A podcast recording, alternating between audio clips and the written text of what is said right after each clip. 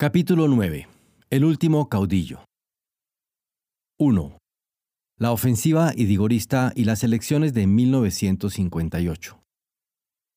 Las elecciones del 20 de octubre de 1957, en vista de los severos problemas que presentaron, fueron inmediatamente objetadas por los partidos perdedores. Ya al final de la mañana de ese mismo día comenzaron a producirse las primeras irregularidades en la capital, donde tradicionalmente el idigorismo era más fuerte, pues se acabaron las boletas de votación, dejando a una buena cantidad de ciudadanos sin la posibilidad de ejercer su derecho al sufragio. Luego llegaron denuncias sobre personas que votaban varias veces en las zonas rurales, conducidas de un lugar a otro en camiones por funcionarios del gobierno, como era tradicional en Guatemala. Cuando fueron proporcionados los primeros escrutinios, quedaban una amplia ventaja a Ortiz Pasarelli, y Dígoras y sus partidarios se decidieron a pasar a la acción, organizando manifestaciones de protesta. Una multitud se fue reuniendo ese mismo día frente a la catedral, en el parque central de la ciudad, ante el Palacio de Gobierno. Y Dígora se dirigió a los manifestantes y prometió que para el día siguiente sus partidarios en zonas vecinas a la capital llegarían a la ciudad para reclamar por el fraude cometido. Temiendo que la situación pudiese escapar de su control, el gobierno declaró el estado de sitio, pero esa medida no resultó suficiente para acallar las protestas. En los siguientes días las manifestaciones se acrecentaron. Eran siempre pacíficas, un poco al estilo de los famosos minutos de silencio que organizara años atrás Cobos Batres, porque Idígoras quería mantenerse dentro de la legalidad y se rehusaba a permitir el uso de la violencia, aunque no por eso era menor su voluntad de llegar a la presidencia. El general, que acababa de cumplir los 62 años, no estaba dispuesto a permitir que se le volviese a bloquear el camino como había ocurrido cuando Arbenz, en 1950, lo derrotara en elecciones muy manipuladas o como había sucedido después, en 1954, en ocasión de que Castillo Armas desconociera el pacto de caballeros que ambos habían firmado. Lo respaldaba ahora, por otra parte, un abanico de fuerzas mucho mayor, a la izquierda no comunista, representada por el Partido Revolucionario, se le había impedido registrarse como partido en 1957, por lo que albergaba un obvio resentimiento contra los liberacionistas, quienes no solían establecer demasiados distingos dentro de una izquierda a la que consideraban en su totalidad como favorable al comunismo o sujeta a sus influencias. En cambio, el general Idígoras, un liberal anticomunista, como se lo ha calificado, había llegado al país con un programa de mayor apertura política, que incluía el fin de la represión y el retorno de los exiliados y de sus familias. En suma, una política de borrón y cuenta nueva. Por eso la izquierda salió a la calle masivamente en defensa de su candidatura. Idígoras tenía también muchos partidarios dentro del ejército.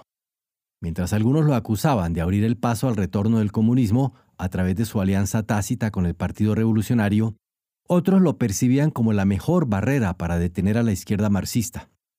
Su carrera distinguida dentro de las Fuerzas Armadas, que incluía altos cargos durante el gobierno de Ubico, su clara definición anticomunista, pero también su distanciamiento con Castillo Armas, hacían del general la figura preferida de muchos oficiales que no querían que el movimiento democrático nacionalista se afincara en el poder, estableciendo una especie de dictadura partidaria. A pesar del estado de sitio, las manifestaciones prosiguieron durante los dos días siguientes. Cientos de ciclistas desarticulaban el tránsito de la ciudad en todo momento y creaban un ambiente de continua tensión, mientras el débil gobierno interino de González López se debilitaba y perdía el control de la ciudad. El malestar crecía también en las Fuerzas Armadas, cuyos altos mandos iban apreciando que ni el presidente provisional ni el ministro de la Defensa eran capaces de restablecer el orden. En tales condiciones, varios altos oficiales del ejército que prestaban servicio en el Palacio Nacional decidieron dar un golpe y conminaron a González López a renunciar. González abandonó el cargo y se formó una junta provisional de gobierno para hacerse cargo de la jefatura de Estado. Estaba conformada por los coroneles Óscar Mendoza Azurdia, subsecretario de Defensa, quien quedó como presidente del triunvirato, Roberto Lorenzana Salazar, jefe de la base de Quetzaltenango, y Gonzalo Yurrita Nova. Acto seguido, la Junta declaró nulas las elecciones del 20 de octubre y procedió a nombrar su gabinete, quitando de sus puestos a los liberacionistas que hasta allí los ocupaban. La Junta parecía así responder a la inquietud popular que no aceptaba el fraude cometido en esos comicios, pero carecía de justificación legal para ocupar la jefatura del Estado y no tenía en sí ninguna representatividad como para sostenerse política o militarmente. Los tres coroneles, que no tenían mando de tropa en la capital, programaron de inmediato visitas a los cuarteles con el propósito de recabar el respaldo de sus colegas. Pero ninguno de los comandantes de las guarniciones de la ciudad de Guatemala se mostró dispuesto a favorecerlos en sus propósitos y todos rechazaron tajantemente el golpe militar. De hecho, los miembros de la Junta no pudieron entrar a ninguno de los cuarteles y se les informó, en todos los casos, que los comandantes estaban a favor de una salida constitucional. En esto también coincidían los idigoristas. Había un consenso en que asumiera la presidencia el coronel Guillermo Flores Avendaño, el segundo designado, hombre que les ofrecía mayores garantías de imparcialidad y no era tampoco objetado por los demás bandos en pugna. Después de varias consultas y de innumerables reuniones, a medianoche del 26 de octubre el Congreso dio la posición al coronel Flores Avendaño en calidad de presidente provisional. Una de sus primeras medidas, imprescindible para solucionar la crisis, fue convocar a elecciones presidenciales para el día 19 de enero de 1958. Flores Avendaño era una figura bastante respetada, que ya había tenido una larga participación en la vida política de Guatemala. Opuesto a Ubico, había acogido con beneplácito la revolución de 1944, pero sin sumarse a las fuerzas dominantes del FPL y RN, sino organizando, junto con otros líderes, el Partido Socialdemócrata. Había contado con el respaldo inicial del coronel Arana para lanzarse a la presidencia, aunque luego éste cerró filas con los otros dos miembros de la Junta y no insistió en promoverlo. A los pocos días de asumir Arevalo la presidencia, detuvo y expulsó a Flores Avendaño, tal vez por considerarlo demasiado ligado a la tradición liberal, tal vez porque era una figura que podía, en todo caso, desafiar su liderazgo. Preso en Salamá desde 1953, luego de la intentona contra el gobierno de Arbenz, logró salir legalmente de la prisión y pasó de inmediato al exilio, y encabezó la columna que más éxitos militares lograra en la ofensiva de la liberación. Siempre una figura decididamente anticomunista el coronel. Sin embargo, se había caracterizado por no formar parte de los círculos que tomaban las decisiones del MDN. Descartado por este partido a la muerte de Castillo Armas como su abanderado por supuestas razones de edad, se piensa que, sin embargo, hubiese sido un candidato mucho mejor para los liberacionistas que el poco carismático Ortiz Pasarelli. Durante su breve presidencia, Flores Avendaño confirmó en buena medida esta favorable apreciación. En su breve interinato reinó la paz en la República, no se mencionaron problemas de corrupción y, lo más importante en el contexto concreto de la situación que se vivía, pudieron organizarse unas elecciones libres y pulcras, las más limpias que de hecho haya tenido Guatemala hasta entonces en toda su existencia. Salvo los comunistas, excluidos como partido por mandato constitucional, todas las fuerzas políticas pudieron concurrir a los comicios.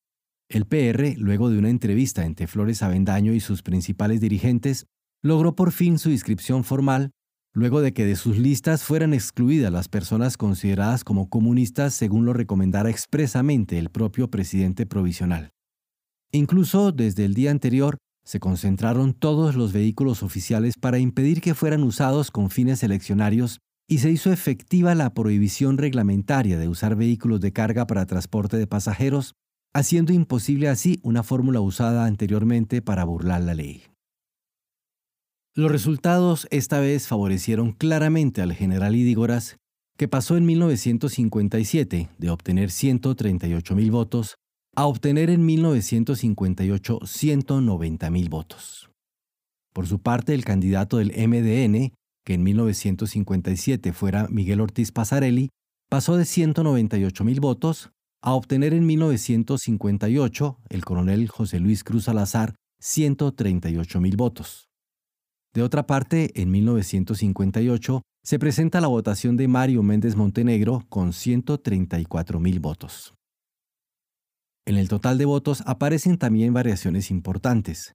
En 1957 fueron 363 mil votos, en 1958 468 mil.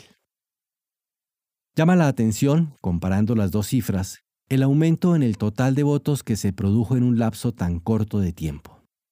Este dato, más la fuerte votación obtenida por Mario Méndez Montenegro, indican que la izquierda moderada, que no había podido participar en 1957, aceptaba ahora la posibilidad de expresarse de un modo electoral.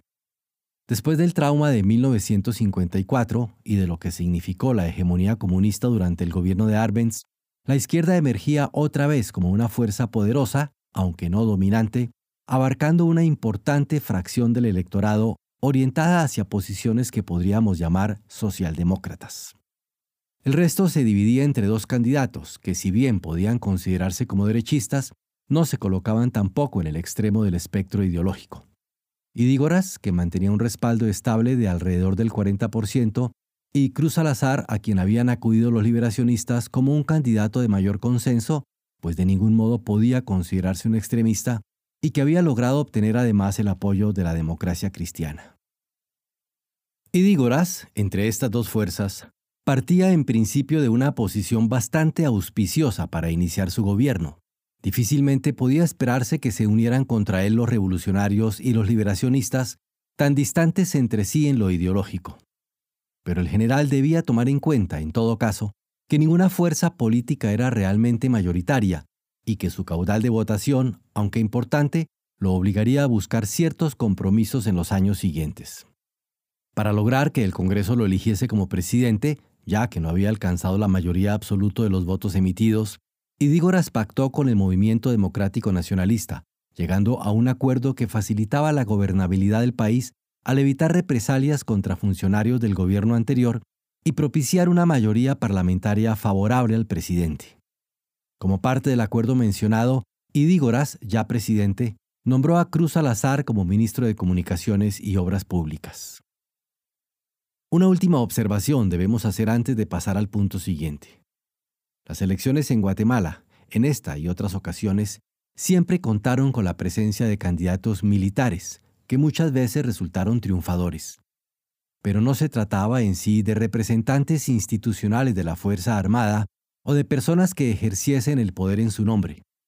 Lo que ocurría, en cambio, era que el ejército, como institución vertebral de un país en que la sociedad civil no había alcanzado a desarrollarse y articularse en forma plena, producía los líderes que, a título personal a veces, o como representantes de ciertas fuerzas políticas en otros casos, eran proyectados al ruedo político como potenciales candidatos y llegaban a veces a convertirse en presidentes. Tal era el caso de Idígoras, quien, retirado ya hacía tiempo, contaba con cierto respaldo dentro de la institución armada, pero no era en absoluto un militar en actividad.